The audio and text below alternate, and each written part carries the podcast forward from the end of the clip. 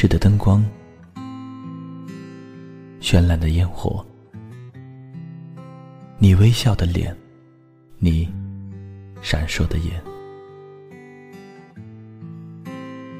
你清脆的声音，你徘徊的脚步。时光总在悄然流逝，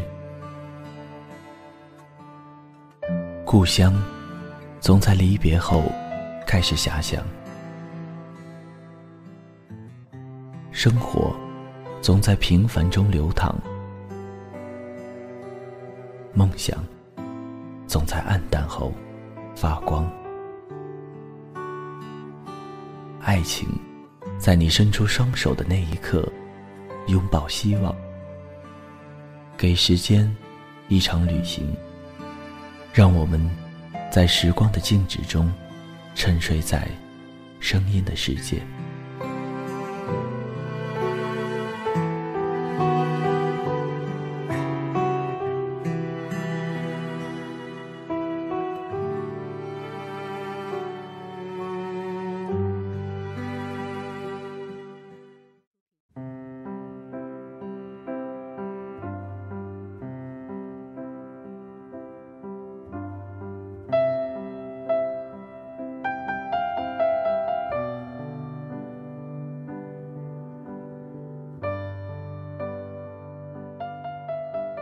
嗨，大家好，这里是荔枝 FM 二一三九五，给时间一场旅行，我是钱德顺。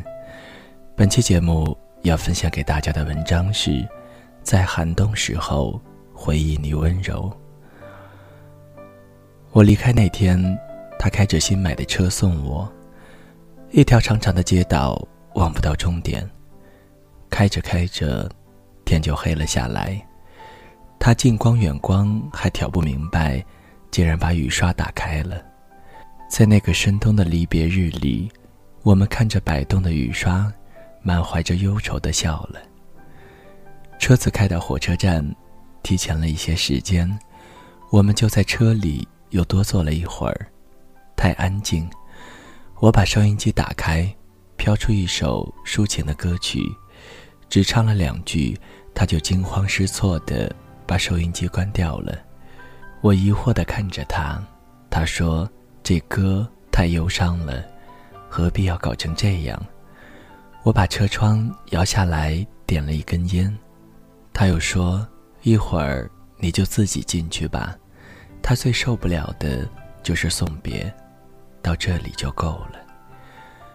我靠窗的一侧脸颊被风吹得有些凉，就伸出手。去握他放在一旁的手，暖暖的。他一直紧绷着的神经松弛了下来，问我还会来看他吗？话语里也多了柔情。我点点头说：“当然会啊，但你一定要努力生活的更好。哪一天我落魄了，你得养我。”他假装真怒的把手抽出来，催促我快走吧。该检票了。我没有太多理所的情绪，下了车，进了站，一夜铁轨的声响浑浑噩噩。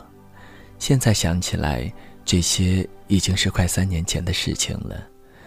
这三年里，时间匆匆，我没有变得更好，但也没有更糟，只是再也没有见过他。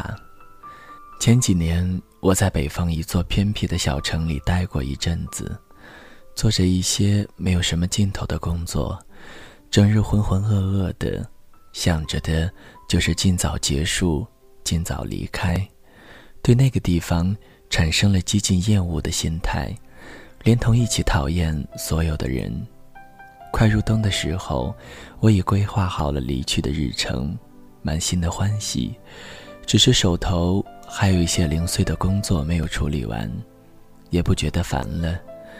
就是在那一段时间，我遇到了他，没有什么特别的机缘，也没有什么巧妙的偶遇，工作中碰到的，遇到也就遇到了，也没有过多的涟漪，只是会在某些工作的时刻和一起吃过饭的午后，觉得这个人还挺不错的，就自然会多亲近几分。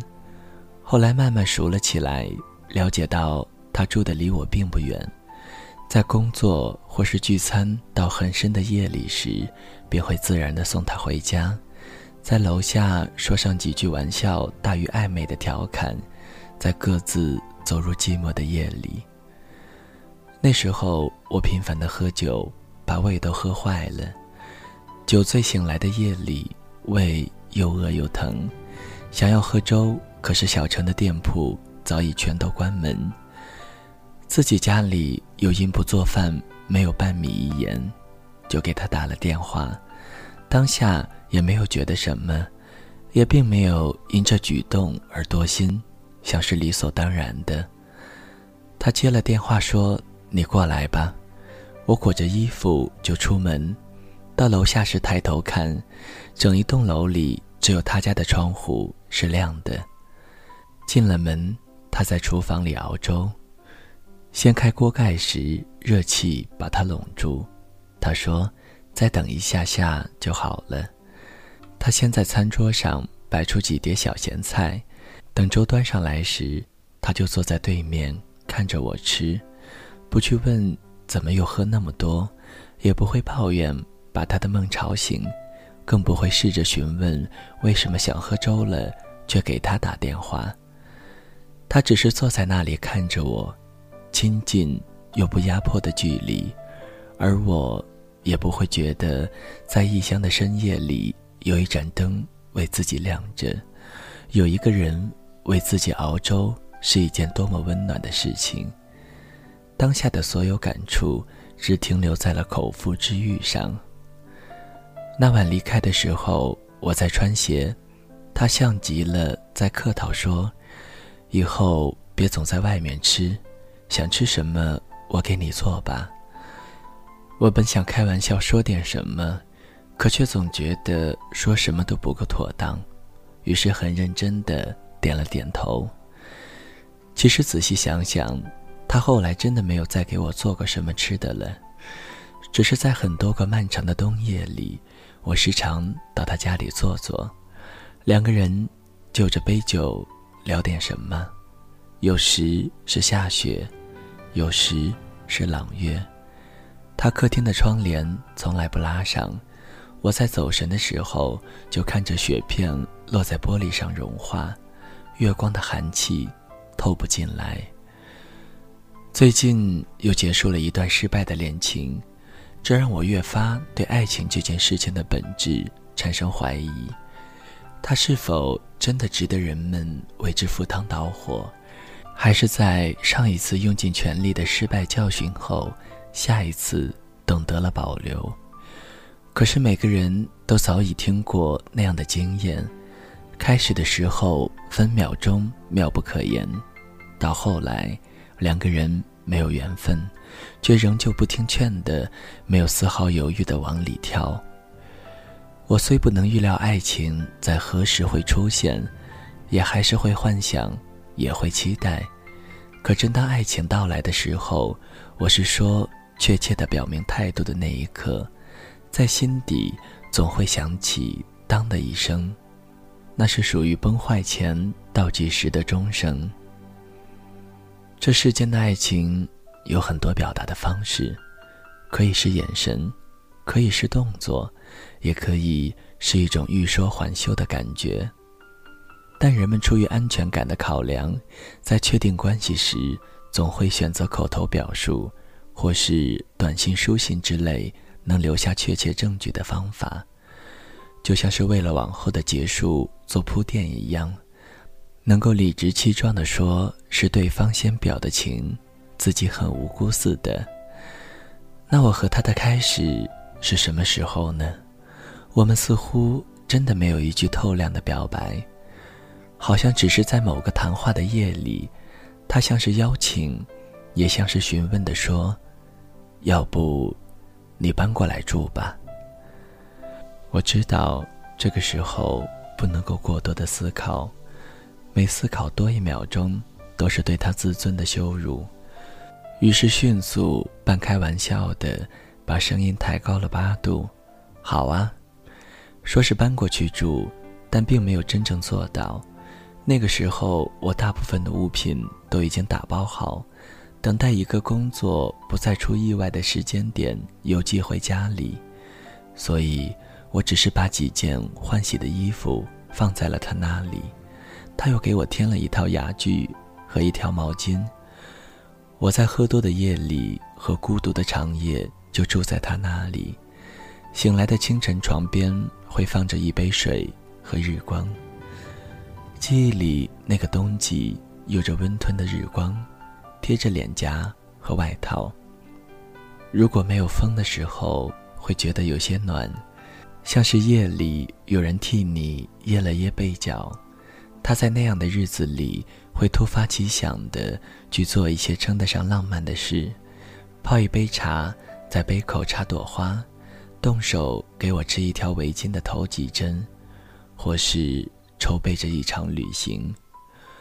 后来我们去了中俄边境的一个口岸城市，最繁华的几条街上满是俄文的牌匾霓虹，与我们擦肩而过的也都是一些高大的外国人。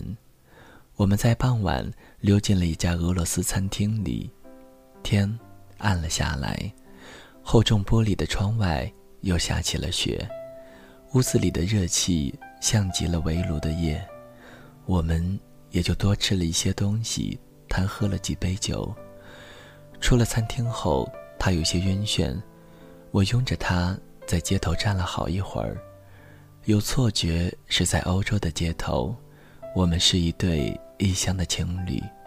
寒食之后，互赏体温，他把头埋在我的大衣里。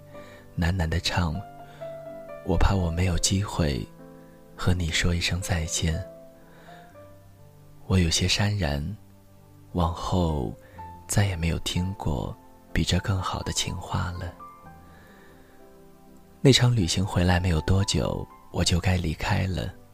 他帮我把一箱箱的物品邮寄回家，又帮我整理好旅行箱，不说一句挽留的话。我也没有去试探着询问，毕竟我所有的行动已经是最充分的说明。他也明白说什么都是徒劳，但是在那个时候，我还是希望他能够说些什么的，开玩笑也好，骂两句也成，只要不是这恼人的平静就行。他越是这样若无其事，我内心的愧疚感就越发的强烈。他应该是明白这些的，于是在我离开那一天，他说就不去送我了。我自认为也该理解他，所以点了点头，一个人去了车站。我坐在候车大厅里，看着来来往往的人群，心里憋闷的难受，就出来抽了颗烟。抽过那根烟，胃有些不舒服，看了看时间。离检票还有一会儿，就去旁边的粥铺喝了碗粥。那碗粥端上来，我低下头，刚喝了一口，热气扑了满脸，我的眼眶都湿了。我跑出粥铺，拦了一辆出租车，往他家里开。到了门前，我急促的敲门，可是门一直不开。我拨打他的电话。能够隐隐约约听到门里的手机铃声，可就是没有人接听。那一刻，我就在想，他是不想给我机会的。在我从未想过留下来的那一刻起，我回到车站，错过了那班车，但总是会有下一班的。爱情，也都是如此。回到老家后。我过了一阵子忙乱的生活，此间一直没有和他联系过。后来偶然间在网络上遇到了他，也只是随便聊了几句。我丝毫不提起自己曾经从车站跑回去决定留下。他倒是问过我那一天给他打电话做什么，我也只是拿拨错了号码当借口，然后草草的聊上几句不咸不淡的话。作为收场，我知道自己直到那时还是有些怪他的，这小小的怨恨竟然慢慢演变成了对他感情的退热直到有些冷淡。这些他应该都能够从简短的字里行间感受得到。我们就这样心照不宣地疏远开来，那过去的事情如同一场寒冬里的旧梦，没有人温故。大概又过了一年，我去某地参加朋友的婚礼，地图上离他很近，也不知怎么的，就想着拐个弯去看看他，可是又怕突然出现太唐突，这时间的隔膜。已经让我不能确定这样做至于他是惊喜，还是难堪。于是我多少有些犹豫的联系到了他，话里话外竟然也不直接说要去看他，只是说自己的位置离他并不远。他听了话，也并没有爽快地开口说你来找我，只是试探地问有没有多余的时间。我猜测，这是他怕自己表错情、尴尬而防御式的矜持，可又不敢对这种猜测有完全的把握，所以只能就事回答。有些时间，等来的是他仍旧小心翼翼的询问：“那，你要来看我吗？”我出现在出站口的时候，并没能一眼就望见他，找了一圈，还是没能看到。这个时候，他的电话进来了，说自己在停车场，车位停不进去，让我去停车场找他。我到停车场时，看到一辆车子还斜在两个车位中央，猜着这就是他了。正好他从车里下来，也看到了我，有些不好意思地说：“刚考的驾照，不熟练。”我问他新买的车。他点了点头，上车吧，也不用停了。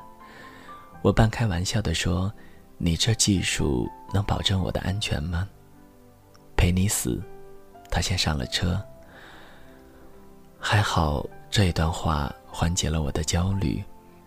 本还想着一见面要如何寒暄，而不是在全是客套，要用什么样的语言来消除久不见的疏离感。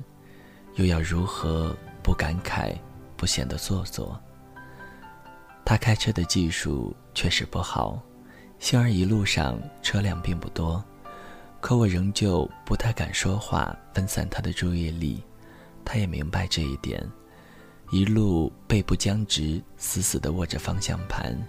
我看着怪累的，我说：“要不我来开吧？”他断然拒绝了。说车子和他都需要磨合。那一天，他直接把车开到了饭店门前。我们喝了很多的酒，那时酒驾查的已经很严了，但还好，城市小，我们把车丢在饭店，摇晃着散步往回走。到一家超市门前时，还又买了一瓶酒，拎着回了他家。只是进门的那一刹那。所有熟悉的感觉就又回来了，他家里的摆设并没有发生任何变化。我往沙发上一靠，恍惚时间就倒流了。他坐在我身边，把酒打开，我们仍旧像很多个夜晚那样，边喝酒边聊天。他把灯关了，窗前还是那一轮明月，把屋子照得通亮。我们两个人握着手，说了一夜的醉话，说那些旧的童年，说一些明亮的未来，就是不提一句如风散去的往事。我在那待了一天，就离开了。他开车送我去车站，已经下楼到了车库，他又跑上楼去，一会儿拿了一条围巾下来塞给我，说：“早就织好了。”上次你离开的时候忘了给你，我追到车站时车都开了。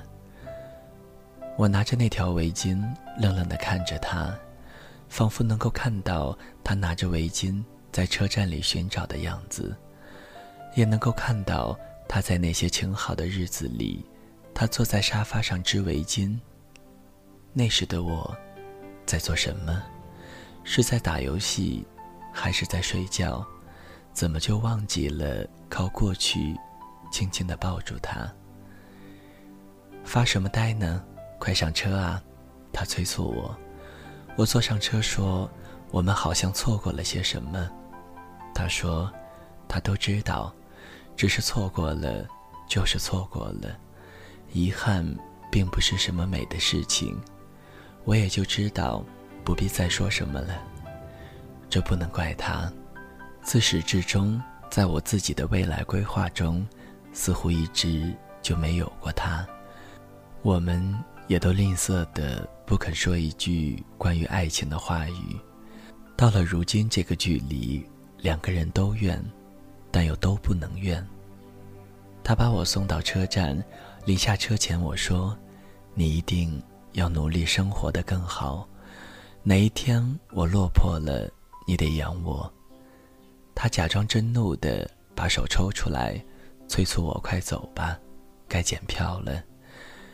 我下了车，他又伸出头来冲我喊道：“哎，我快结婚了。”我听到了，却又假装没有听到的，没有回头。近几年我离开家。来到了北京，就再也没有去看过他了。知道他结了婚，给了我消息，却又叫我不要去参加婚礼。我只好托以前的同事送去了红包，心里也不再有过多的波澜。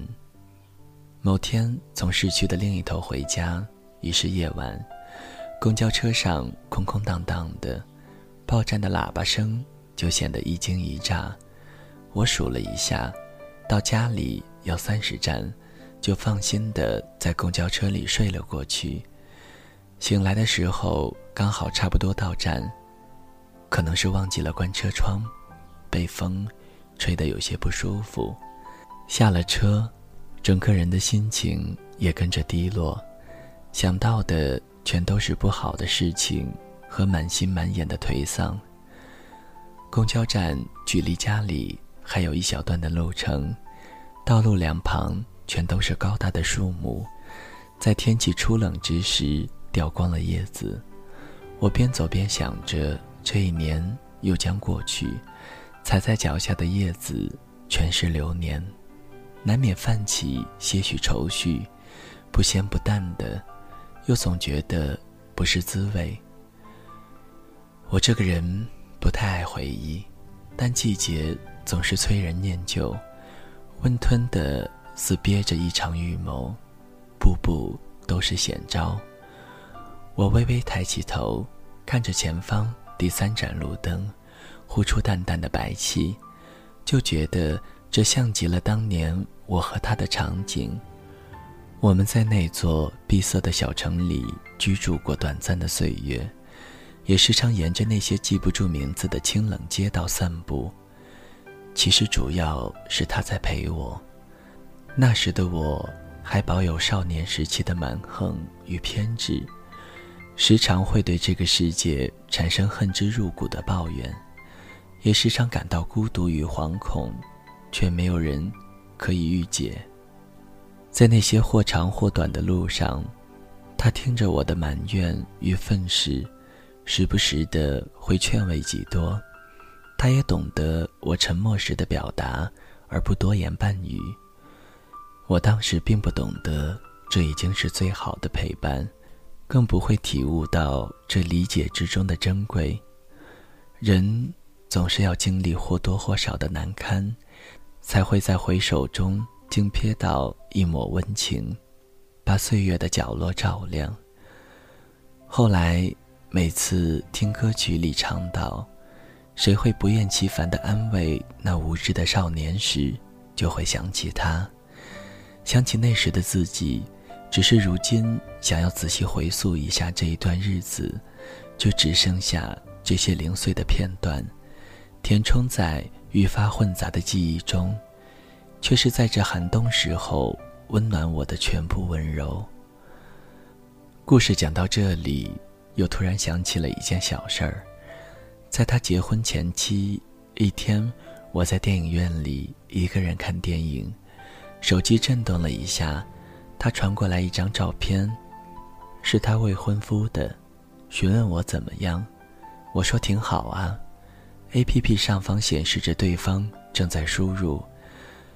过了好一会儿，却只传来两个字：“像你。”我思考了一会儿，却不知该回什么，于是把手机装进了口袋里，继续看电影。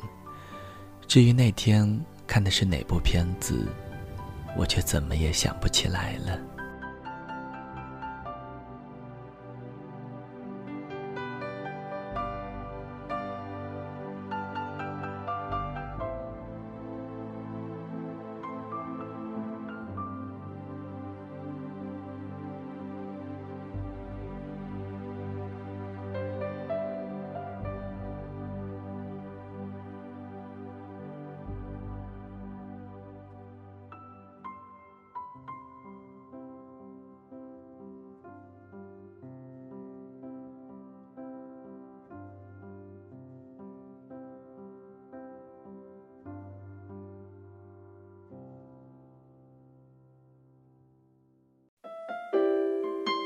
谁的声音清唱婉转流年？